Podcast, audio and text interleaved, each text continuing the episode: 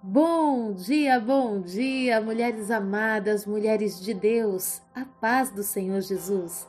Que dia tão lindo, dia abençoado, inspirado pelo nosso Deus para nos trazer uma certeza de que nele, em todas as coisas, somos mais que vencedores. E eu, pastora Lídia Neri, venho com muita alegria ao meu coração compartilhar uma palavra de Deus com você, mulher abençoada, mulher de Deus. Hoje, o nosso texto se encontra em Colossenses, no capítulo 2, nos versos 13 a 15 onde a palavra do Senhor nos diz: E a vós outros, que estáveis mortos pelas vossas transgressões e pela incircuncisão da vossa carne, vos deu vida juntamente com ele, perdoando todos os vossos pecados. E cancelou a escritura de dívida que consistia em ordenanças e que nos era contrária. Ele a removeu completamente, pregando-a na cruz e despojando as autoridades e poderes malignos, fez deles um espetáculo público, triunfando sobre todos eles na cruz. Esse texto de Colossenses é muito maravilhoso, pois ele vem nos revelando o verdadeiro fundamento da morte de Jesus Cristo naquela cruz do Calvário. E hoje eu quero falar um pouquinho com você qual era a nossa condição antes do sacrifício de Jesus. No verso 13, onde nós lemos, a palavra do Senhor já enfatiza: Nós estávamos mortos. Estávamos condenados à morte. Não bastasse uma vida de escravidão, estávamos condenados à morte. E por causa do quê? Das nossas transgressões. Agora, pastora, o que é transgressão? Eu sempre ouço essa palavra, mas não compreendo. Transgressão é o ato de você infringir uma lei que você conhece, mas decide não obedecer. Um exemplo: vamos falar sobre um semáforo que você sabe que não deve ultrapassar o sinal vermelho. Por que não deve? Porque é a vez de uma outra pessoa passar. E quando você infringe essa ordenança, essa lei, você pode provocar um acidente gerando até mortes. A transgressão é o ato de você conhecer uma lei, mas decidir por causa das suas necessidades pessoais, da sua vontade, não obedecer. Nesse caso, a palavra do Senhor fala que nós estávamos mortos por causa das nossas transgressões, daquilo que fizemos conscientemente. Sabemos o que não agrada ao Senhor, mas decidimos praticar. Sabíamos que Deus abominava a idolatria, mas decidimos idolatrar. Sabíamos que Deus não gostaria que odiássemos os nossos irmãos, mas decidimos odiar. Então, as nossas transgressões nos levou para um ambiente de morte. É lógico, nós nascemos, e todos nós sabemos disso, nascemos com a marca do pecado adâmico. Nascemos com uma condição escrava por conta do pecado que Adão cometeu, entregando a autoridade da terra nas mãos de Satanás. Mas ao longo da nossa vida, recebemos a oportunidade de escolhas. E essas escolhas precisam hoje serem feitas no Senhor, para que nós não sejamos transgressores de algo que conhecemos e decidimos não praticar. Pastora, como assim? Quando Jesus Cristo morre na cruz do Calvário, ele nos dá uma oportunidade de escolha, e daqui a pouco nós vamos falar sobre isso. A palavra também diz que nós estávamos mortos por causa da incircuncisão da nossa carne. E o que, que isso quer dizer? Pastora, o que, que é circuncisão? A circuncisão era um, um, um ritual judaico onde consistia em cortar o prepúcio, a pelezinha excedente do pênis do homem, e ali eles iam e cortavam aquela, aquela pelezinha, simbolizando uma aliança entre o homem e Deus. A palavra de Deus fala sobre a incircuncisão da nossa carne que estava nos levando para a morte, ou seja, a incapacidade de ter uma aliança com Deus. Não era uma questão agora do prepúcio, era uma questão do coração. Não adiantava eu ter uma aliança no dedo. Imagina você casada, você andando por aí com uma aliança lindíssima no seu dedo, passeando, mostrando que você é uma mulher casada, quando na sua vida pessoal não existe intimidade. Enquanto que na, na sua casa você dorme num quarto e o seu marido em outro. Isso seria um casamento? Isso seria uma aliança verdadeira? Não. E a circuncisão, ela vinha revelando, através do contexto aqui de Colossenses 13, que essa circuncisão era no corpo, mas ela precisava agora ser na alma, precisava ser no coração. Então, Jesus ele revela através de Paulo nessa carta, dizendo que a incircuncisão da nossa carne estava nos levando para a morte. Mas Jesus, perdoando os nossos pecados, nos deu vida juntamente com Ele. Nos deu a oportunidade de escolher. E aqui nós vamos falar sobre a escolha. Quando Jesus Cristo morre na cruz do Calvário, ele estava dizendo assim: Vocês nasceram escravos, mas agora eu estou dando a oportunidade de vocês serem livres e de escolherem a quem vocês servirão.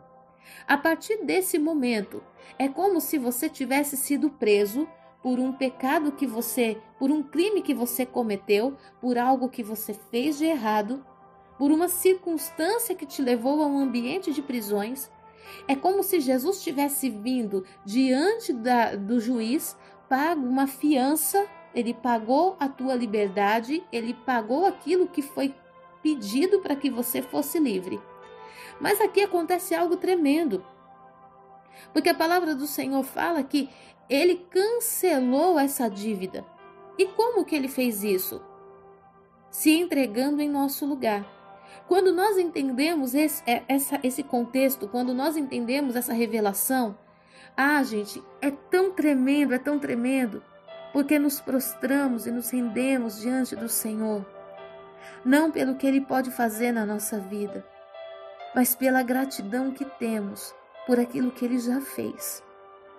Quando nós compreendemos que nascemos escravos de uma dívida que jamais poderíamos pagar e que Ele nos deu a oportunidade de sermos livres, então nós começamos a engrandecer ao nome dele por essa misericórdia. Ninguém tem condições de ser bom.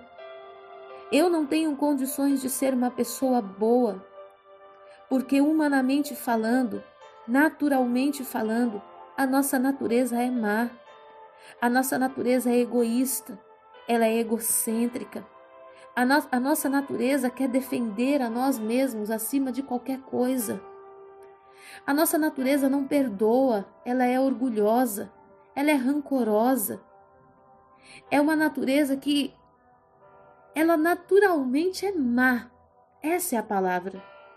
Mas quando Jesus Cristo, ele morre na cruz, ele nos dá a oportunidade de fazermos o bem de escolhermos os outros, de amarmos as pessoas, de perdoar.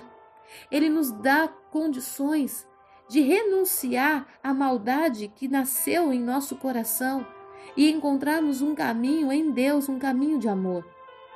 E isso, essa transformação que vivemos em Deus, é o motivo que temos para engrandecer o nome dele pois às vezes a gente olha algumas pessoas com atitudes ruins, com comportamentos duros, violentas, agressivas, e nós falamos: meu Deus, essa pessoa é tão má. Hum, mas era para nós também sermos. Se Jesus Cristo não tivesse nos encontrado, se nós não tivéssemos aberto a porta do nosso coração para recebermos o sacrifício de Jesus, nós também seríamos maus e mais cedo ou mais tarde manifestaríamos essa maldade em alguém ou em algum lugar. Então nós observamos Jesus dizendo que essa dívida foi paga, foi cancelada e consistia em ordenanças que eram contra nós. Agora eu te falo: se você está na sua casa, você vai presa. Agora, injustamente. Você foi preso injustamente. A sua dívida já foi paga, já não tem mais nada que consta contra você, mas de repente vem a polícia na sua casa e diz assim: Eu vou te levar presa. O que você faria? Você iria calada para a prisão? Você aceitaria a condição de novamente estar presa? Ou você faria um escândalo? E, ou você diria que ninguém vai te prender? Contra, contrataria o melhor advogado? O que você faria? Muitas vezes estamos, é, nós não conseguimos entender esse texto. Muitas vezes nós não conseguimos observar qual a dimensão do sacrifício de Jesus por nós. Ele te colocou em liberdade quando você deveria estar presa. E agora que você está em liberdade, muitas vezes você está se permitindo ser colocada novamente na prisão. Agora, trazendo isso para a nossa vida física, para a nossa vida aqui na terra, vamos sair do mundo espiritual e vamos aqui, no nosso ambiente. Se de repente a polícia chegasse na tua casa te acusando por um crime que você já pagou, por alguma coisa que você já já venceu, você aceitaria isso numa boa? Você aceitaria ser preso novamente por uma, um crime que você já pagou? Que alguém já pagou uma fiança por você? E por que é que muitas vezes você está aceitando as acusações do diabo sobre a sua vida quando Jesus Cristo já te fez livre? Por que é que você está se permitindo colocar jugo de escravidão no teu pescoço novamente, quando Jesus Cristo já quebrou todo o jugo, trocou o teu jugo por um fardo leve e suave, como ele descreve na sua palavra? Quando você entende a liberdade que Jesus Cristo te deu, você faz com que Jesus despoje todas as autoridades e poderes malignos como um espetáculo público, como uma grande vergonha, triunfando sobre todos eles na cruz. Porque quando você entende que você é livre e você não permite que Satanás lance acusações sobre a sua vida, então você engrandece o nome do Senhor com resultados, com frutos, com, com realizações, sendo uma resposta de Deus para essa terra e sendo uma resposta da terra para os céus. Hoje, Jesus Cristo está te chamando para te fazer compreender. Não se lance em escravidão e não permita que coloquem você em prisões, as mesmas prisões que um dia eu já te libertei. O Senhor Jesus está te chamando para se livrar dessa culpa, dessa acusação. Ei, o que aconteceu lá atrás já foi confessado na presença do Senhor e perdoados foram os teus pecados para que você vivesse, para que você tivesse uma vida abundante, minha amada para que você pudesse se levantar com a sua cabeça erguida, dizendo: Alguém pagou o preço por mim. O meu pecado, o meu crime era inafiançável. Era, era impossível eu sair desse lugar. Mas em nome de Jesus, aquele que é todo poderoso pagou o preço que o diabo pediu. O diabo não pediu dinheiro pela sua vida, minha amada. O diabo não pediu uma posição pela sua vida, ele pediu o sangue de um inocente. Ele pediu o sangue do Filho de Deus para que hoje você pudesse viver. Agora analise. Se você estivesse dentro de uma cadeia por um crime que você não cometeu, você estaria lá pensando em como morrer? Ou você estaria lá pensando em como se livrar desse lugar e justificar o teu nome diante da sociedade? Muitas vezes estamos andando aceitando julgos que Deus já tirou de nós baixando a nossa cabeça e recebendo acusações que Jesus Cristo nos libertou. E eu venho nesta manhã, em nome de Jesus Cristo, fazer você se lembrar que um dia alguém que não merecia ficou preso em seu lugar, foi morto em seu lugar, mas ressuscitou para que você também pudesse ressuscitar. Ser feliz hoje é uma obrigação. Viver hoje é uma obrigação ter uma resposta para dar para o céu. É uma oportunidade que recebemos do Senhor de dizer: valeu a pena. Valeu a pena. Existe um louvor, existe um louvor muito lindo do Juliano Som que ele fala assim: Jesus valeu a pena, Jesus valeu a pena. Jesus valeu a pena mesmo. Será que Jesus está olhando do céu para nós nessa manhã e dizendo: valeu a pena morrer por você? Valeu a pena morrer por esta mulher, por esta mãe, por esta esposa. Valeu a pena morrer por esta filha. Morreu a, valeu a pena morrer por esta obreira, por esta pastora, por esta mulher de Deus. Valeu a pena porque ela é uma resposta para o céu. Ela é uma resposta para essa geração. Ei, levanta a tua cabeça. Não permita que o diabo venha apontar o teu passado. Não permita que o inimigo venha te achatar, colocando você novamente em prisões. Não permita que o inimigo lance você em cadeias quando você já foi liberto. Hoje eu venho, em nome de Jesus Cristo, te dizer: existe uma chave na sua mão. Existe uma chave na sua mão. Abrace essa chave agora porque o inimigo fez você acreditar que você ainda estava preso. Mas eu venho em nome de Jesus Cristo nessa manhã de libertação te dizer: Recalabassurianda lamanaias, coloque a chave na fechadura e abra esta cela, porque Jesus Cristo já te entregou a chave da tua libertação. Você não precisa estar nesse lugar. Você não precisa mais estar nesta posição. Oh, esta é a manhã em que o Senhor está te dizendo: o diabo te enganou. Há mais de dois mil anos eu paguei o preço pela tua libertação. Há mais de dois mil anos eu determinei a tua liberdade. O inimigo fez você acreditar que você ainda tinha coisas para pagar, mas eu estou dizendo: perdoado te são os teus pecados. Eu te entrego a chave da libertação em suas mãos. Abre a cela Abre a cela e vem para fora. Vem viver a vida abundante que eu conquistei naquela cruz quando disse está consumado. Está consumado. Está consumado. A cédula foi rasgada e nenhuma acusação há contra aqueles que estão em mim, contra aqueles que estão em Cristo Jesus. Hoje, o Senhor está te dizendo: vem viver a vida que o diabo roubou de você. Vem, vem viver a vida, vem ver os teus filhos crescerem, vem ver a transformação do teu casamento, vem viver uma nova história, vem viver uma vida abundante, vem viver todos os projetos que eu idealizei para sua vida, vem viver o ministério que eu já declarei sobre ti, vem curar os enfermos, libertar os cativos, vem ergue a tua cabeça, minha noiva, noiva minha, ergue a tua cabeça, porque lá na cruz eu paguei o preço e hoje eu quero ver você livre, caminhando pelo jardim que eu preparei para te receber, adornada, vestida como noiva, limpa, pura, santa. Eu quero te ver frutificando. Relamanaias súrias, exalando o bom perfume da minha presença.